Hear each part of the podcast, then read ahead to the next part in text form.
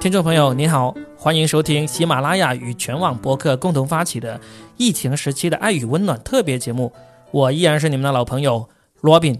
今天来到这里跟大家聊天的依然是我们的爱康堂经络馆的老板老于。嗨，大家好，大家好，我是老于。啊，那今天呢是刚刚是元宵之后的第二天了，就算是传统意义上的新年算是过完了。但实际上这一年我们过得好像也没有，不叫好像也没有，是完全没有过年的感觉了。除了在家里待了那么长时间哈。啊，对啊，对啊，老于你长胖了没有？这段时间？哦，应该是胖了。我刚刚开始之前还看了一下镜子，确实已经胖了。其实我们之前有小心翼翼的讲过一两期关于疫情的内容，但后来都不太敢讲了。但今天这一期呢，我们为了响应喜马拉雅做的一个专题，就是在疫情的时候，我们讲一些温暖的内容，陪伴大家度过疫情、抗击疫情这么一个活动。所以我们今天就算是拿证了牌照来讲疫情了。啊，对，我们是正规军啊，正规正规军，正规军啊。那我们今天想讲一些什么呢？我想讲一讲在疫情期间，呃，我在日本的生活，因为我刚好是在那个二十二号，也就是武汉宣布封城前的一天，是二十三号。封城的，对对对，对我二十二号那天就带着家人去了日本旅行，就早早就安排好的，早一两个月就已经安排好的，到了那个年初三那天才回到深圳，刚好就是整一个封城期间过去的。更巧的就是我的岳父岳母、我老婆都是武汉人，这么这么这么重的灾区。但是呢，他们是已经在深圳生活了三十年的武汉人，然后最近这大半年的时间也没有回去过。跟你来了就是深圳人嘛，对吧？对对，他们他们的身份证上面写着出生地还是武汉，但是他们所有的那个身份证明都已经是深圳的了。我女儿也算是半个武汉人嘛，就是虽然她的出生地写的是深圳。所以我这期的题目呢，就叫做在封城期间，我带着三点五个武汉人去了日本旅行。当然，这个标题呢，最后喜马拉雅让不让用我不知道啊，当时我是打算这么用的。我准备起这个标题的时候，曾经有朋友就跑来跟我说：“你要起这个标题啊，说不定有些人一看到标题就跑进来骂你了。”我说：“ 我说那也没办法，但确实我说的就是事实，对不对？”嗯。所以呢，我就想讲一讲，就是去日本期间的一些见闻啊，讲一讲，因为我以前是从来没有去过日本的，我这次去了，我就觉得这个国家很新奇，就会有很多有趣的地方值得跟大家分享。老于，你之前去过日本没有？去过一次，跟团的。对，什么时候去？半自由行吧，一五年吧，大概是啊，已经五一还是十一长假，我忘了。嗯，呃，那我是从来没有去过日本的。之前我其实有好几次，我跟我岳父岳母他们都有提起说，哎，要不要去日本玩啊？其实当时我岳父岳母他们都是对日本很不屑一顾的。我知道他们为什么不想去呢？因为他们都是老一辈的人嘛，骨子里还是对日本这个国家有一点抗拒的。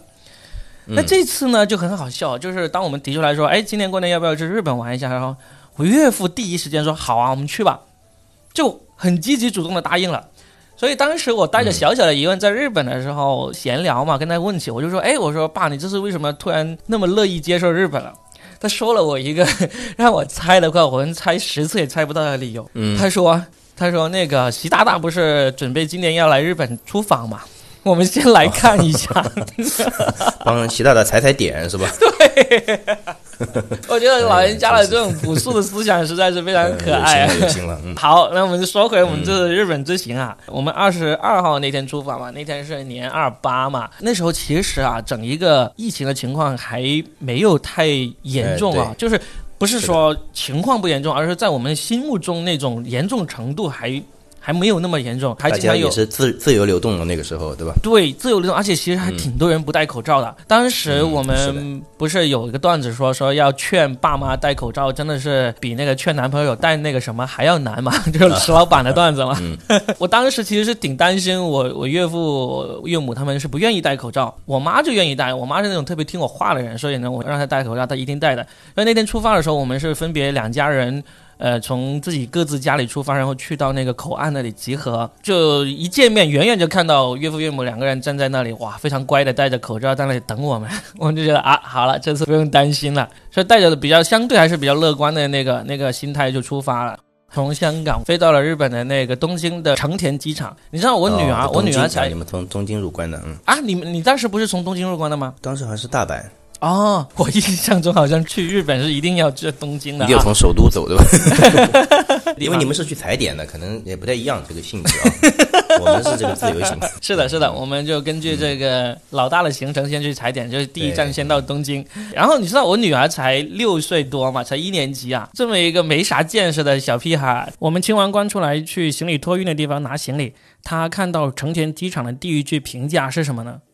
好破啊！这是日本的第一印象，对吧？对，他觉得好破这个机场。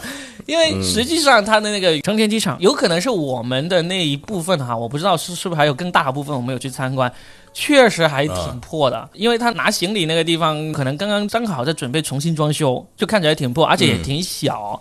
跟我们的那种二三线城市的那种那种机场差不多，差不多那种机场，对吧？对，对对对，应该有很多机场没有办法跟中国的这种机场的规模相比的，其实哈。是中国现在很多机场真的是又大又漂亮，这个嗯没法说。但其实它还行，后因为后来我想要去呃买点东西吃嘛，我坐电梯去了那个五层，是一个专门的像那种 food court，就是那种美食广场那样的地方，很多那种吃饭的那种店，嗯就还挺繁华的。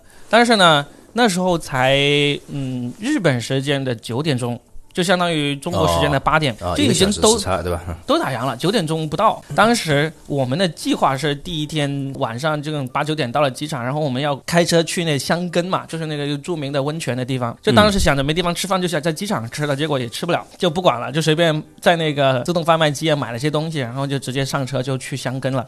像我们这次的旅行呢，叫做所谓的什么私人定制，它并不是说要跟团啊或者自己打车的，我们是旅行社安排有一个导游跟着你们，对吧？对，叫做私导，就司机加导游。私导哦，嗯，他就是挺好的，特别适合一家人呢。对，他就全程开个那种大大型的车子来载着我们，他当时。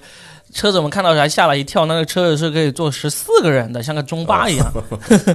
我们我们六个人，所以就坐得很宽敞。然后就一路开车开着，从那个机场开去呃箱根，开了好像有两个多小时吧。成田机场是在东京的东北角那个地方，它一直箱根呢就是在呃那个东京的西南角。然后呢到了箱根呢，我们就住在一个有点像民宿那样的旅馆里面。箱根那个地方呢，它是在山上，它山上有一个火山湖，叫做芦之湖，就围绕着那个火山湖呢，有附近有很多景点。所以香根它在那个那个地方上上了山，然后很多这种小旅馆啊、民宿呢，就有点像深圳的这个呃东部华侨城。你可能没去过，深圳的东部华侨城是在深圳那个东部海边，也是在一个山上，然后做了房地产，做了很多一栋栋的别墅啊，然后也做了一个所谓的主题乐园那样子的一个叫做东部华侨城那样一个地方。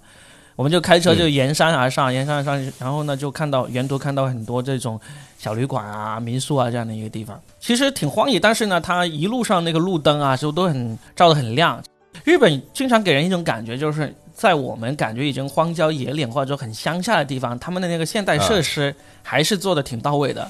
不管是路灯还是马路中间那些标识，那些油漆都很清晰。那个司机还跟我们说，他说我们要开的慢一点，因为有时候可能会有那种什么野兔啊，这种小野兽啊，从这个马路上穿过。野生动物？野生动物会经过。嗯，对。到旅馆之后呢，当时已经是日本时间十二点了，老板就告诉我们说，就是我们还是可以去泡汤的，就是泡温泉的。就因为已经是这么晚了，已经没有其他客人了，我们可以就是一家人随便泡，就男女共浴的那种泡。在这里，所以要说今天的第一个我想要跟大家分享的点啊，就是关于在日本泡温泉这个事情。我虽然算是一个见闻很广的人，但是我一直对日本温泉也是有一个模模糊糊的这个不太了解的地方。之前印象中就是，首先日本温泉呢，我记得是男女可以共浴的。这是第一点，印象中很很强烈的印象，就就是支撑我要去日本泡温泉的一个强烈的那个动力啊。第二个呢，就是一定是不穿衣服的。现在呢，我非常明确的告诉大家，首先不穿衣服这点是真的，就是你是穿着泳衣、穿着那个泳裤下去是不被允许的啊。哦。那么这是第一点，第二点呢，它其实是男女分开的，它会。每个温泉的那个地方，它会有分两个入口，一个写着男汤，一个写写着女汤。嗯。但是呢，如果就像我那我们这样子，我们很早去或者很晚去，基本上，嗯，他要是已经把那个门口那个男汤女汤的那个链子给撤掉了，那你就可以哦，可以一起进去了。对。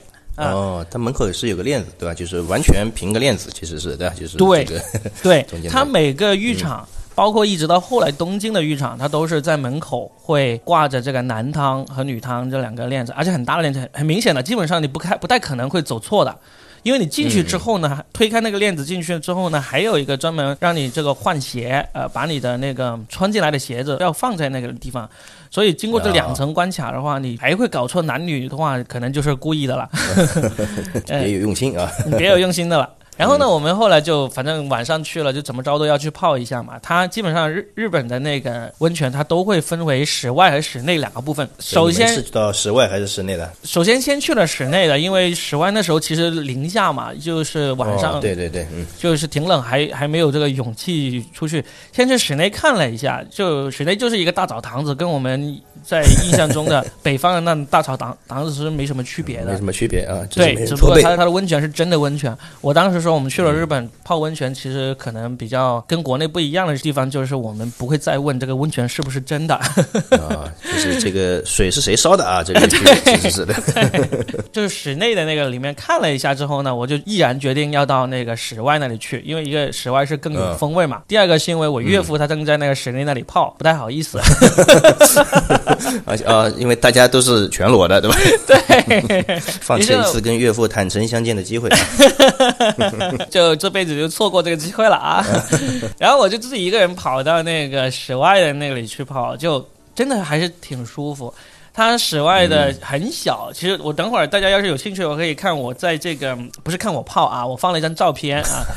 呃，我是在网上找了一张那个我去泡的那个浴池的网上的照片，还挺漂亮的。它很小，它基本上就是一个像。家里那个浴缸的大概是四五个浴缸那么大吧，哦，这么大一点，一人份的啊，一人份的温泉的。对，其实这个地方你坐下去硬要坐下去，或坐个呃四五个人是没问题，五六个人是没问题的，但是就会很尴尬，就是五六个大男人坐在那里。露天，但是它在顶上是有那种木结构的那种棚子，大概有一半左右的地方能够看到那种星空啊。这个温泉池旁边还种着一些植物啊，还有这种假山石头啊什么的，这种整个感觉还是挺好的。嗯，听起来也挺好的。就在那里泡泡了泡了差不多半小时吧左右吧，然后就然后就回去。这就是我们这第一天在日本。泡温泉的经历就解开了我心中的两个谜团，这第一个两个谜团啊，对，第一个是能不能穿衣服，第二个是是不是男女共浴。它其实里面还有很多，一进去它用漫画画了很多关于泡温泉的礼仪，包括你什么拖鞋不能穿进来啊，然后呢，你下温泉之前一定要那个呃把自己冲洗干净，因为他在那个温泉池子旁边都有专门这种淋浴那个地方。哦，他不是去洗澡的，他真的就是是去泡的，就是对吧？对。呃，然后呢，第二天一早，我们就那个酒店是包早餐的嘛，我们就吃了一个所谓的日式的早餐。这个早餐呢，我觉得也是很神奇，我也把这个早餐的图片放到那个节目的介绍里面去了。因为呢，我们出去住酒店吃早餐，无非就是要么就是那种自助式的西式的早餐，就是里面有西式的、中式的都有，你该拿什么就拿什么那种。它不一样，它是基本上除了那个咖啡和茶水，你是自己拿的话。其他都是他准备好一个套餐拿上来给你，有一条鱼，然后呢有各种各样的小食。当时我们拿在手上的话，其实是嗯有点犹豫，不知道该怎么吃的，因为很少看在早餐又吃一条煎好的鱼啊，还有米饭啊，还有好几种那种小食那种。然后呢，我们看到桌上有一张那个像菜单那样的东西，就想看看，哎，是不是可以点啊？结果发现不是，那张菜单呢，它就是非常清楚的把。你那个套餐里面的每一样吃的东西都给你介绍了，就是说这条鱼是什么鱼啊，它有什么来历，这个小食是什么小食，有什么它的小传对吧？都写对，每一样食物小传都写在了上面，就你可以看出来，首先他们对自己的这种食物是很自豪的，就是每一种食物，就像上海是不是有什么糖醋鱼啊什么之类的，是吧？你像广东这边我们有什么虾饺啊，有这些凤爪啊这样的东西，它就相当于。怕你外国人不懂，他就把每一样食物，他连图片以及这个介绍都说清楚了，而且包括这个吃法，他也用这个图示给画出来了，而且他们的菜单是四种语言的，就日文、英文、中文和韩文四种语言的，我们就很清楚的哦，原来这个套餐是这样吃的。虽然吃起来有点怪怪的，但是也味道也还不错啊，然后就吃了一个非常不一样的那种日式早餐。我去之前对日本的食物是抱着有很强烈的那个想法的，因为之前有好几个朋友，他们包括呃长路斯文啊，他们都去过日本嘛，他们回来之后都说日本的东西很好吃，随便去哪一家吃到的东西都非常好吃。所以呢，我们在日本吃的真正吃的第一顿这个日式早餐呢，就让我打分的话，可能打个呃七十分吧。就如果满分一百分的话，可能主要是他们把你的预期提得很高。对，预期提的太高了。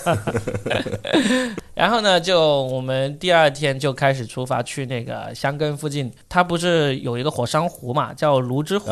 它最大的特色呢，其实就是那里有一条海盗船，就是海贼船。他们就对，在湖里的，在湖里的。湖里的这一个火山湖有个屁的海盗啊，那就是一个 相当于一个观光项目。但是呢，它的海盗船做的很漂亮，坐着这个海盗船去到湖中心呢，是可以远眺富士山的。湖的岸边还有一个呢，日本那个神社，就是很著名的，在日本那个电影或者动画片里面都看到那种木结构的一个神社，像个门子那样子，红色的，是不是叫鸟鸟居还是什么的？对，好像是叫鸟居，好像是。然后呢，就你要是能够把这个海盗船、神社以及富士山都拍到你的镜头里面呢，整一个就真的像明信片一样，是很漂亮的啊。但是非常不幸，我们那天去的时候正在下雨，就是海盗船也不能开出去，嗯，也看不到富士山。然后呢，就没办法，就在那个泸之湖旁边就坐缆车上去了，上去了一个地方叫做大冲谷。就有人说那个，嗯，那个地方叫大涌谷，就是那个涌，就涌泉的那个涌。哦，嗯，知道了。但实际上应该是叫大冲谷才念冲的，对吧？对。上去呢，其实那个地方呢也没啥好看的，因为它就是能够让你看到那个火山地热还在不断的冒着热气的那种那种景象。哦，嗯，想看一下那个昨天的温泉确实是真的啊。对，这个地方应该叫大钟谷证据是吧？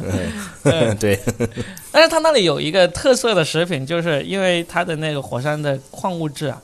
那个地方出产的温泉蛋，因为矿物质特别多，它就嗯拿上来之后呢，那个蛋壳是全黑的，黑不溜秋的，像茶叶蛋一样，就是的。比茶叶蛋要黑的多了，茶叶蛋只是褐色，对不对？对，它黑到真的是那种黑度是纯黑的那种黑度，但你打开之后就跟我们普通家里呃水煮蛋是一样的，就是壳黑了点。对，就是壳黑了。然后呢，他们就创造了一个说法，说这个蛋呢延年益寿啊，吃一个可以增加七年的寿命。嗯，所以你是吃了几个当天？对，然后他就那边的蛋呢，他就一包一包的卖，就一包五个这样子，一包三十五岁啊，一包三十五年。对对对对对，然后我们就每人吃了一个啊，一吃下去就。增加七年啊，马上就开始新的七年之痒。对，听了我们节目的人，你们要去想要去香根的话，反正香根最大的特点就是那种山野温泉，每一个旅馆它都有它自己的这个特色的这种温泉。对，啊，很有野趣。而且如果要去享受这个男女一起泡的话呢，就是去晚一点，就是对吧？嗯，晚一点或者早一点啊，都可以。哦，晚一点，应该早一点不行，因为我第二天一早的话，我还溜出去看了一下，他已经把那个男汤女汤很严格的挂起来了。哦，所以就只能是晚一点，对吧？嗯，对对对，假装假装不知道，对吧？带着女朋友去的，假装不知道。哎呀，只能两个人一起泡呢，真的好讨厌的。哎，来都来了，就算了吧。对对 对。呃，然后呢，去完那个大冲谷，我们后来就下来了，下来了，去了哪呢？哦，对，到了那个伊东，伊东就是伊豆的东边。伊豆这个地方，大家可能一听到伊豆这个地方，第一时间就会想起那个伊豆的舞女那个小说。但是实际上呢，这个舞女呢是没有的 啊。嗯，这我们也在车上很认真的问了司机，司机就是说，你们既然是家庭旅行呢，我就告诉你是没有啦。如果你们不是家庭旅行，我就告诉你别的答案了，就是。那我就不知道了，呃，不敢细问呐。哎呀，司机确实还是啊，很有眼力劲儿的啊。啊，对，那个司机呢，他是东北人。哦。是中国人对吧？是中国人，他是已经去了日本二十多年，在日本已经是日本籍了，也在日本结婚生小孩了，就是专门做这种给我们中国游客呃做导游啊、开车这样的事情，还是挺好聊的。就身上有着那种东北人的那种朴素的聊天的镜头啊，就是可以跟你一路不停的聊。然后我们到了伊东之后呢，就开始终于我们做了一点跟这次疫情有关的事情，就是去买口罩，买口罩了，对吧？因为那天其实我们已经。通过这个网上知道，呃，武汉已经封城了，就形势一下子紧张起来了。我们去日本的时候，其实当时心里面是完全没有这根呃要在日本抢购口罩这根弦的。我是有一点点，因为我毕竟我每天都在不停的刷手机嘛，我会知道口罩这个东西开始开始紧俏起来了。所以我们在伊东住下来之后呢，就那时候才晚上六点左右嘛，我们就出去吃了个饭，然后就旁边就有一个很大的超市。日本有一个超市，我们可能都没有听说过，叫做呃唐吉诃德。哦，是没听说过。嗯，对，这个就是那个著名的小说里面唐吉诃德那个小说以以它为命名的嘛。这一个那个超市就在我们吃饭的旁边，吃完饭之后我们就就去逛，就他们都是看日本的那个米啊、油啊、肉啊多少钱，跟在国内在对比。就我一个人跑到那个可以卖口罩那个区域去看了，口罩是挺多的，各种规格包装的，从那个五个一包、七个一包到那个六十五个一包的。全部都有，货源非常的充足，没有人跟我抢。那时候我不知道啊，不知道形势这么紧张，我就随便买了一点。嗯，要不然你就多买几个了，对吧？赶紧捐给灾区了，对吧？对，我当时真的，我我当时看的那个六十五个一包的那种，当时我朋友还有在那个微信上有跟我说，在日本这种六十五个一包的最划算什么之类的，我就说啊，我看到了，我看到了，然后就走了。我那天还是买了一点，当时就装了一个塑料袋的样子吧，就十来包吧。真的是进宝山要空入，后来有这么一种想法，进宝山要空入啊啊！然后就就买了东西，从超市买了回去，在酒店里又开始泡汤。在伊东这个酒店，它那个泡汤是感觉最好的，因为什么呢？它是它的露天的那个池子啊，是面对大海，真的是无敌海景。嗯，春暖花开啊，无敌海景。我那时候也是晚上他妈十一点钟才去的。就对着无敌海景呢，又是又是为了混浴，其实对吧？早上去去混不了。哦，那天呢，其实因为不算太晚，其实旁边还是还是有其他人的，就是的。没有南汤里面没有人了，就我一个人。室外的那那个呢，它是这样子，它真正的结构是在那个楼顶平台上，它做了一个很长很长的那个池子，然后中间用一个木板隔开了，旁边木板旁边就是女汤。然后我这边就是南汤，就是当然是看不过去的，但是声音是可以传过去的，所以当时还是让你浮想联翩的，就是嗯，你 你泡在这个面朝大海、这个无敌海景的这个温泉池子里面，旁边就是传来隔壁是什么样的人，是不是？对对，隔壁就传来两个女人的欢声笑语啊，就是我老婆和我女儿，就什么遐想都没有了。但是呢，那个因为当时我们晚上去泡的，就是对着这个大海黑咕隆咚的一片，看不到什么海景，所以第二天一早我又早早的又去泡了一次，就真的是 泡上瘾了，哎，泡上瘾了，就真的是对着无敌的海景在看了。那时候就就整一个温泉就只有我一个人，真是无敌的海景，然后呢就无敌的寂寞。因为我们住的酒店算是比较地道的，就是游客不多。就来的可能都是日本的当地人，就是对吧？对，他们对这种东西可能就司空见惯了，并没有像我这样子一大早啊，就那么痴迷，对吧？晚上泡过，早上泡，对吧？早上泡完，晚上又泡。对啊，所以那个那个伊东那个酒店的温泉池子让我留下很很深刻的印象。我也在这个节目下面也找了照片贴在下面，大家可以去点一下去看一下。我们其实是这样子，到了东京之后就开车直奔那个呃香根伊豆这个地方，然后呢就一路开始玩着玩玩回到东京。我们最后在东京住了三个晚上。我们在回东京的过程中呢，我们还去了几个博物馆。日本人我发现有一个很特别的地方，就是他们能够把一些不是他们的东西做得非常细致。我说的是什么呢？我们去的第一个博物馆叫什么？是小王子博物馆。这个就是小王子那本书，给小孩看的是吧？哦哦，我以为是给小孩看的。其实给大人看更多，因为其实小王子那本书呢，小孩子基本上看的不是那么懂。他们觉得小王子很可爱，是的，这个故事很有意思。但实际上，真正是成年人才能够读懂里面的那个意思。我后来才知道，这个小王子博物馆呢，这是全世界唯一的一个。他不但把书里面一个博物馆，嗯，对。他不但把书里面的那个很多著名的场景都全部还原了，他还把这个写这本书的那个法国作家圣埃克佩里，把这个作家的生平啊、事迹啊这些都整理的很，就资料很齐全，还非常详细啊。对，因为这个人是个飞行员嘛，他还把里面其中一个房间做成了飞机那个飞机舱的样子，就做的真的很细致。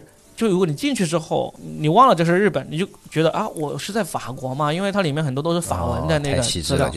对，非常一个博物馆逛起来多长时间呀？你要是喜欢这本书的话，其实你要逛起来真的是至少逛个两三个小时才能逛得完。哦，就真的是很厉害。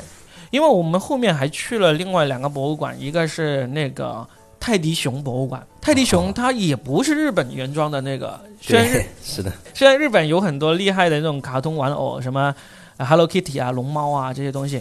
但是泰迪熊这真的不是日本原产的那个东西，但是他们又给它做了一个博物馆。他们的所谓博物馆，我也在这个呃下面放了这个图片，大家可以看一下。他们都是相当于在郊外的一栋单独的别墅，也比较大的一个别墅。然后呢，你进去就有几层楼这样，然后就能够看到把你想象中的一些场景就还原成了那个现实那种感觉。哦，就把它做出来了，对。所以他们的想象力以及他们的那个细致程度真的是非常的非常的厉害。是的。去了第三个博物馆呢，就是这个真的就是日本原产的吉卜力工作室的那个美术馆。吉卜力。吉卜力就是宫崎骏那个动画工作室，他们就把宫崎骏动画里面的呃著名场景、呃著名人物都在里面还原了一下，然后呢，重点的介绍了动画的这个发展史，非常漂亮。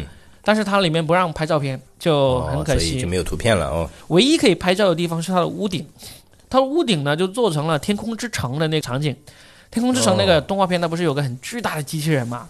它就在就在屋顶上面做了那个机器人的一比一的那个模型，就很漂亮。哦，去了三个这个美术馆、博物馆，就这是非常值得去的。嗯，特别是那个吉卜力那个，我觉得如果你是宫崎骏迷啊，或者日动日本动漫迷啊，就很很建议去看一下，因为虽然它也是一两个小时就看完了，而且有点小儿科，但是你在别的地方看不到这样的专门为一个漫画家做的这个这么一个纪念馆博物馆啊，对，纪念他的那个动画成就，能让你看到这个动画里面的一些场景的重现，这个还是挺好玩的。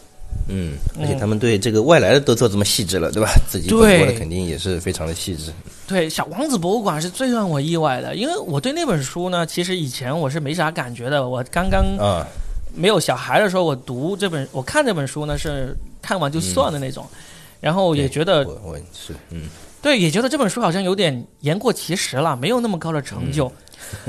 但是最近我给我女儿读这本书的时候，我发现这本书呢，第一个是当你真的是当了家长之后啊，呃，因为你对以前的那些很多东西看法都不一样了嘛。然后呢，我要给我女儿读，你读出来的时候，你就发现，哎，能够读出味道出来了。我当时读到那个他跟那个玫玫瑰花的那个爱情的时候，就真的是差点就泪目了那种。哦，真的，我建议各位要是看过《小王子》，要小孩的视角对吧？重新看一遍就不一样了。对。就是因为你有小孩之后，你有时候小孩子会跟你控诉一些你不跟他玩啊，或者你跟他玩的时候理解不了他的那种想法的那种那种事情嘛。然后《小王子》那本书里面其实就有从这种小孩的角度来说，为什么呃大人一定要关心这些事情？为什么我呃我们小孩子关心的那种视角的东西呢，就就不值得关注呢？他有嗯提出这样的一些看法。如果你认真的给小孩子读，或者你自己认真的真的是读啊，读出来这本这些。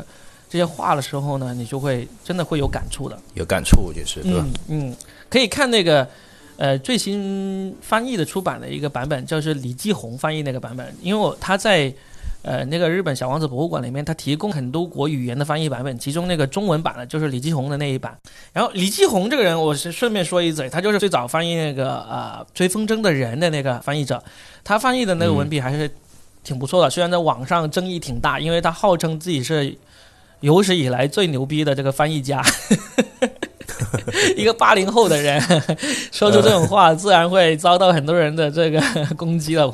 对对，嗯，是自信啊啊，非常的自信啊，一个八零后的翻译家。说回东京之旅，最后三天就住在那个东京，住在银座。旁边相当于银座，你知道是东京最繁华的一个商业区嘛？嗯嗯，对，是的，是的，对，就有点木尔丁木，我记得还好像，嗯，住在里面的酒店都比较贵，就住在它旁边。然后我们住下来之后，大概走那个十到十五分钟就可以走到银座最繁华的那个区域去了，就住在那里。第二天其实安排了一个非常特别的行程，就是我跟我老婆和女儿三个人，我们就自己去了那个迪士尼乐园。司机呢就带着我妈和岳父岳母他们三个老人家呢去参观了室内的什么日本皇宫啊这些地方。他们去的那个地方我们就没去过，所以也就没什么好介绍的了。但是我想给大家介绍一下东京的迪士尼，大家要去的时候一定要认真考虑要不要去，因为为什么呢？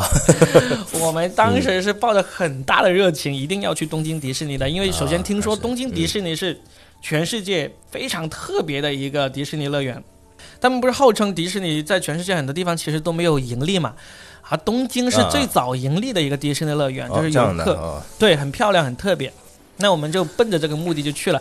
就做攻略的时候，我老婆说：“她说东京迪士尼原来是分为两个部分的，有一个就是最早的那个，就是跟我们在上海啊，在香港见过那种迪士尼乐园是一样的这个模式，只不过它里面的那个景点啊、游玩的项目是跟当然是跟香港、上海啊或者跟其他地方都不一样了，就每个地方都不一样嘛。迪士尼，但是他们后来在这个迪士尼旁边扩建了一部分，扩建了几乎一模一样这么大面积的一部分，它叫做 Disney Sea，就迪士尼的海洋世界。”这个呢，哦，是全世界唯一的，在别的地方没有 Disney Sea 的，这个在日本第一个首创的。啊，只有日本有，嗯，对，只有日本有。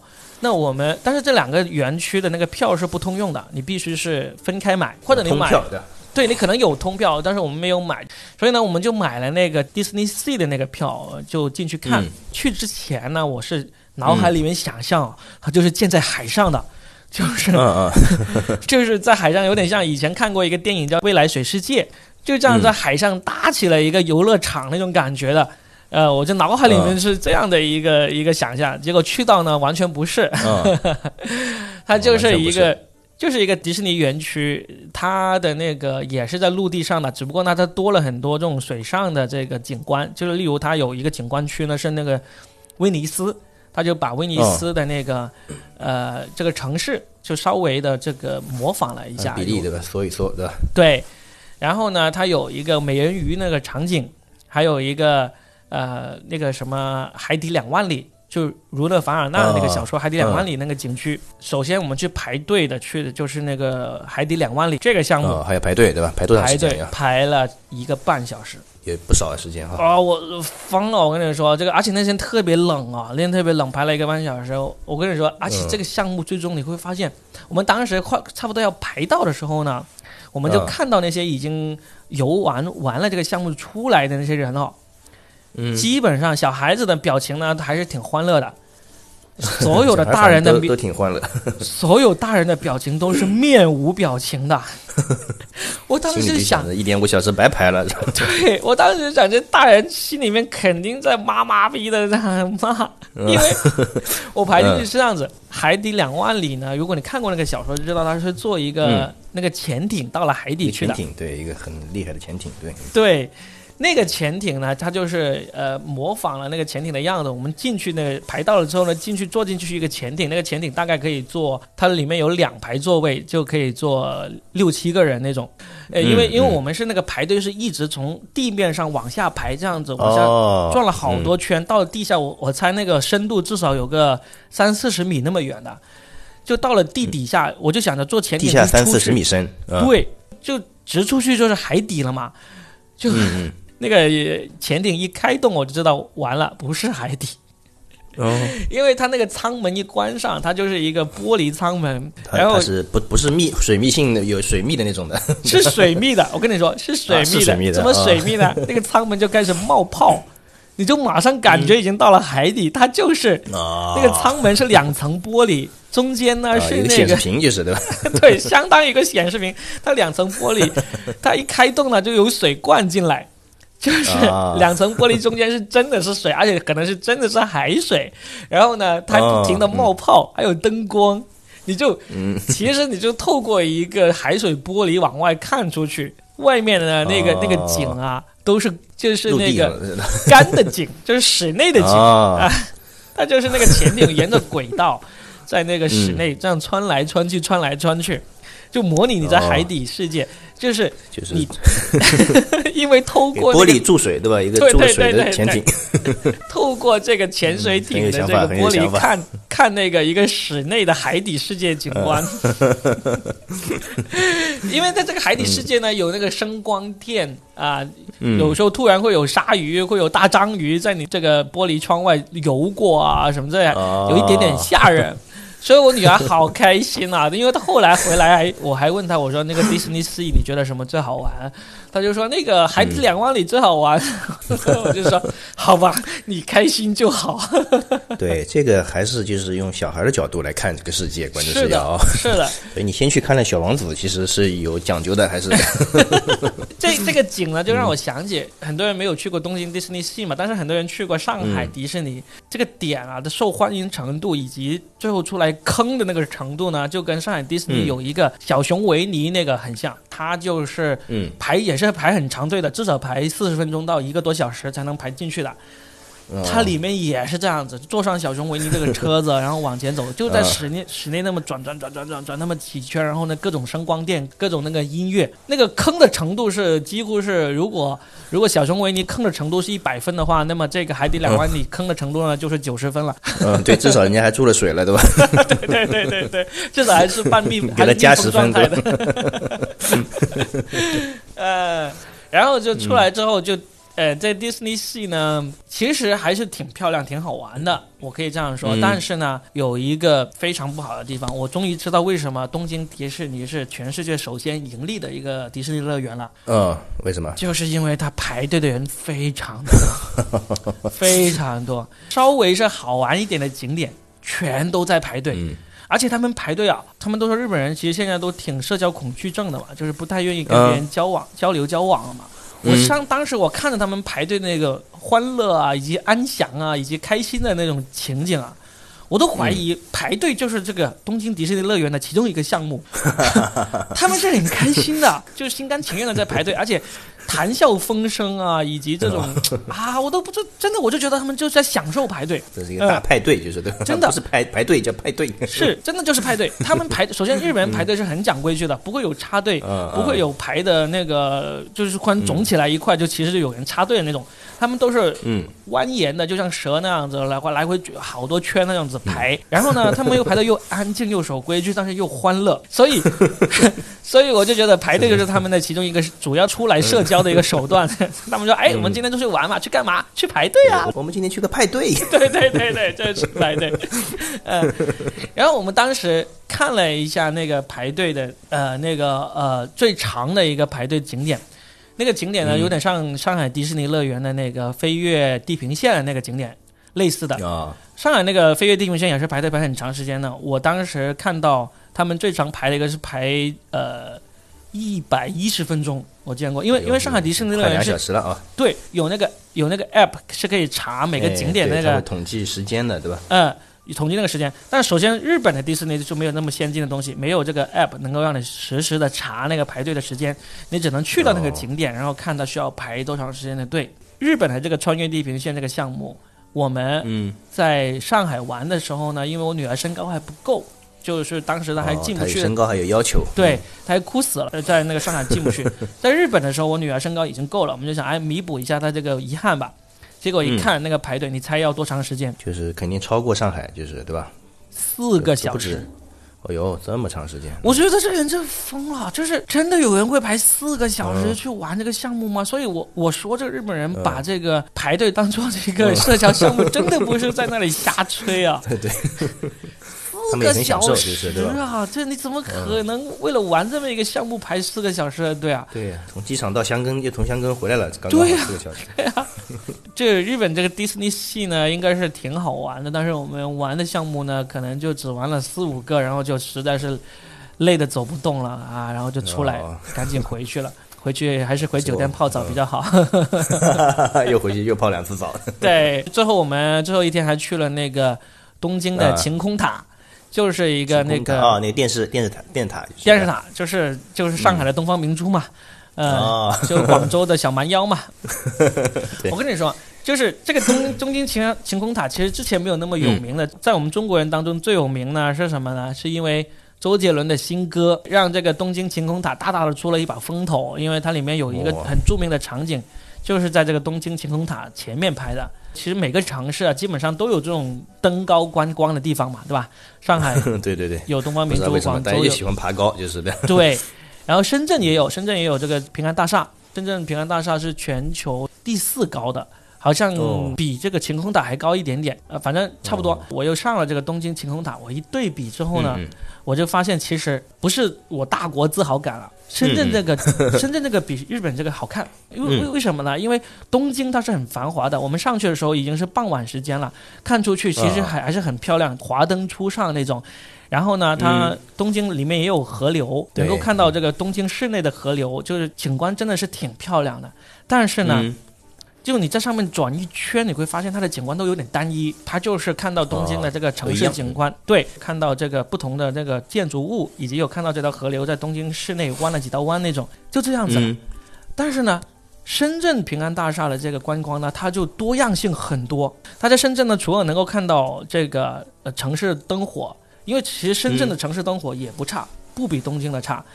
然后呢，第二个呢，他能够看到香港，看到香港那边刚好是，对他看到香港不是看到香港的高楼大厦，他是看到香港那个跟深圳接壤的这边呢，它是那个一个湿地公园，一个很大湿地公园，湿地的那个地貌是很漂亮的，也能看到深圳湾，深圳湾就是那个珠江的出海口嘛，就是然后那个有一个湾区。然后呢，又能够看到深圳北边的这个莲花山一个山景。嗯，看到湿地公园，能够看到深圳湾，能够看到高楼大厦，能够看到这个真正的那个山地公园，景观更丰富一点。对，景观很丰富，就就所以呢，就呃，如果你是喜欢去到一个城市登高看景，以及是那个摄影爱好者的话，你来深圳的话，真真的应该上深圳平安大厦去登高看一下。我们来说，就是晴空塔不如深圳的这个登高塔，对吧？迪士尼呢也不如上海那个迪士尼，反正就是泡汤还行。那迪迪士尼应该是好的，但是呢，那个排队真的是太可怕了。就是如果确实，嗯，对你喜欢玩，除非你享受这个社交活动啊，可以去排队一下。啊，然后呢，基本上我们玩在东京，在日本玩的项目就差不多。然后最后一天晚上呢，我就真正的去抢购口罩了。哦，因这个时候可能这个时候已经知道口罩是一定要去买的，不买的话，你回到国内可能就没那么容易。结果那天晚上，最后年初二的晚上，我就一个人，家里人都在酒店待着，我一个人脚步比较快嘛。我就去银座 里面去找，因为之前对去扫货，我就先去了那个在银座的唐吉诃德啊，那个那个大的超市，对，全都是中国人。然后呢，我就都在抢口罩，对我就直奔那个口罩那个区域，因为我我就记得在那个移动的时候，那唐吉诃德里面有多少口罩嘛，对不对？嗯嗯，对，直奔那个口罩区域，全空了，空的那个货架是。就就剩下一些口罩呢，是那种很有设计感的那种，啥都不防，就是就是让你戴用的那种，就是对吧？对，黑色戴在脸上装逼的那种那种明星款口罩，那种没人没人买。嗯，当时有一货架的口罩口罩摆在你的面前，你没有珍惜。曾经有一货架的六十五个装的口罩摆在我面前，我没有珍惜。如果重来一次的话，我的我的要求是买它一万个，对吧？我在那个里面就就就逛了一圈，就发现空了。然后呢，我就出来开始沿着银座这个繁华的街道，开始一家家的药店和那个那个便利店去扫。药店也是空的，而且我听到了说的话全部是中文，都是中国人在买。哦，全是中国人，对。嗯。然后后来呢，我还是买到了一些，是什么呢？是因为我们住的那个酒店是比较偏僻一点点嘛。哦，他酒店楼下中国人还不知道对吧？对他酒店楼下有那个什么七十一啊、全家呀、罗森的这样的便利店，对，对我就去这便利店里面呢买到了一点点。哇，当时真的好可惜，在移动的时候脑海里不断的回闪过那个满满货架都是口罩，做梦做梦都想到的，满是口罩，身边没有一个跟我说的同样语言的中国人在跟我抢口罩。就这样子，就就那天晚上，我几乎真的是微信步数应该是走了两万多步，我在我。嗯，海上两万步啊。嗯，真的没买到，然后呢就回来了。第初三的时候就回到了香港，下午到了香港，一进香港已经很紧张了。对，那个气氛就已经很紧张了，就是大家都戴着口罩。然后呢，入境呢还要呃各种盘问。在这时候，我我岳父岳母我老婆的那个那个出生地的那个写着湖北这两个字呢，就真的是才带来一点点麻烦，带来了很大的麻烦了，应该是也没有很大，但是他们就会询问，基本基本上他们是半年时间都没有回过湖北嘛，然后然后所以呢也没啥问题，但是呢还是挺紧张的，因为当时呃在香港海关的时候，我在我老婆面前我先过了，我先过去了，然后呢就轮到我老婆说他们就在那里问他被拦下来了，就是对拦下来了，然后就问他，因为我们是拿着护照出去的。他就问我老婆说：“看到他是湖北湖北籍的嘛，然后就问他说你有没有那个港澳通行证？他想看一看港澳通行证，然后查一下他最近有没有去过武汉嘛。当时我老婆脑脑袋一热，她就说有有，然后呢她又说，但是我的通行证签证已经过期了。那个海关官员就说你拿出来给我看一下。她这时候她就说在我老公的包里，这是我在前面，她就她就在后面她说哎，我她说哎你回来。”然后，然后我就已经过了关了，我就往回走，一往回走，四五个官员马上围上来说：“你想干嘛？”我说：“我我要拿证件给我老婆。”呃，然后，然后那个官员他就说：“他说我帮你拿过去，我就给我就把包给他，因为我不知道那个包在哪里，那个包是我老婆的，不是我的包。”他打包的，我就把包给那个官员说，让他帮忙拿过去。那官员不敢接我的包，你知道吗？这时候他就觉得我们都是武汉来的那种那种感觉，他就说：“你把那个证件从包里拿出来，呃，我帮你把证件拿过去。”我就说：“我不知道在哪里啊，因为这包很大，我要搜起来，不知道搜到什么时候。”就就就就这么这么折腾了一一阵子，就就终于也是过来了。因为实际上我老婆当时也是慌了，因为你没必要告诉她我我包里有这个通行证，因为我是拿护照出去了，是吧？你干嘛就多一定就就像他说问你你你有没有配合？主要是你们比较诚恳和配合。对啊，我当时我后来过来之后，我还埋怨我老婆说：“我说当时要是人家问你你有没有房产证，你是不是也说有啊？但是在家里，人家让你去家里拿过来，你 是不是要？” 所以就一路过来，就从我们出去到在日本期间，就是我们都。很放心的谈，我们是籍贯是武汉的，什么之类都很放心，没有什么顾忌。跟那个司机也是这样说，司机在车上也没有什么顾忌，说啊你们是武汉的，要不然就开始，要要不然可能就不敢载你们了哈，对吧？到后面肯定是的，嗯。嗯，对对对，就一直回到香港，就开始我岳父岳母还有我老婆他们就感觉有一种受到了不一样对待的那种感觉了，就是对，是的，嗯。包括我们最后一关就是离开香港要进入这个深圳检查站的时候，那个香港的官员最后还说了一句啊你们是湖北的。哎呀，湖北的就不要出来到处跑了呀！当时真的是我岳父岳母，他们都是平时那种平时很刚的那种人啊，就是别人说你什么就一句就怼回去那种，必须怼回去的，对吧？他们不敢说话，这时候已经啊，因为可能大家也都在看你们了，那个时候就是对吧？对，这时候我就站出来，我说，我说。我说是湖北，但是我们这已经半年没有回去过了，我们一直在深圳呢。我说这个有什么好说的？我们出去玩有什么问题吗？然后那个官员就被我怼了一句，也不敢说话，就这样子，所以就结束了这个在封城期间的这个日本之旅。当时也是每天在日本不停的看着国内的新闻啊，看，呃哪里又出什么事了，还真的是，唉，也很揪心啊。对，是很揪心，很揪心啊。然后回来之后呢，就赶紧把为数不多的口罩分一分啊，然后就。因为我们一直在日本期间，一开始我岳父岳母啊，我老婆他们还是挺喜欢发朋友圈的。这次去日本，我们基本上都没有发朋友圈。一个人呢是担心会被人说啊，你这种武汉人怎么还疫情期间还出去到处跑啊？对吧？你总不能跟他们每一个人都解释说我们半年之内都没有回过武汉嘛？对，对吧？而且基本上解释也没用，基本上 对解释没用。还有一个呢，就是说到后来的话，还有一个担心就是说别人就会。找你在日本买很多口罩回来什么之类，因为其实我们没有做这个准备，没有做这个准备，就是的，没有没有这一个去采购口罩的这个行程，包括行李啊，这个方面都挺难的。那天到在银座最后一晚，其实我已经准备好，我再多买一个箱子，箱子里面全部装口罩了。我把箱子的价格都看好了，然后结果，可惜口罩没了。嗯，箱子大把，口罩没了。对。所以呢，也就没想到会发生，对啊，这个事情到后来会变成这个样子。是啊，所以就这一期节目也跟大家聊一聊，就是这个疫情期间去日本旅行的一个，带着几个武汉人去日本旅行的这么一个经历吧。等到那个疫情过去的话，我们该去哪想去哪就去哪啊，敞开了敞开了玩，对吧？现在就只能待在家里听听别人说这个外面的世界，是吧？对呀，对啊。你像这次日本不是还援助了中国挺多嘛？嗯，是的。然后他们自己现在也没有口罩买了，日本他们自己口罩都缺了，对。对，日本的电视台也在教民众怎么自制口罩啊，这样子。我觉得这次还是还是挺给力的，就是对中国的这个援助啊，以及这个关心呢，还是挺好的。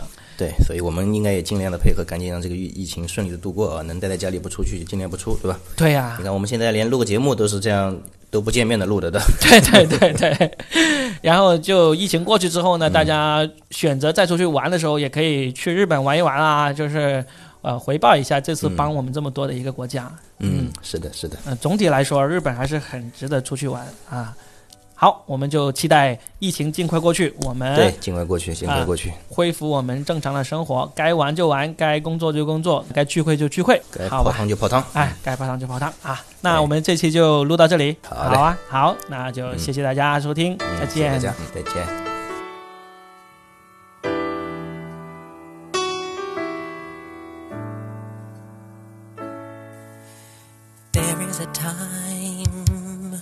When we should heed a certain cause.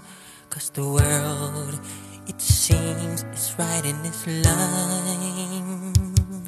Cause there's a chance we're taking in needing our own lives. It seems we need nothing at all.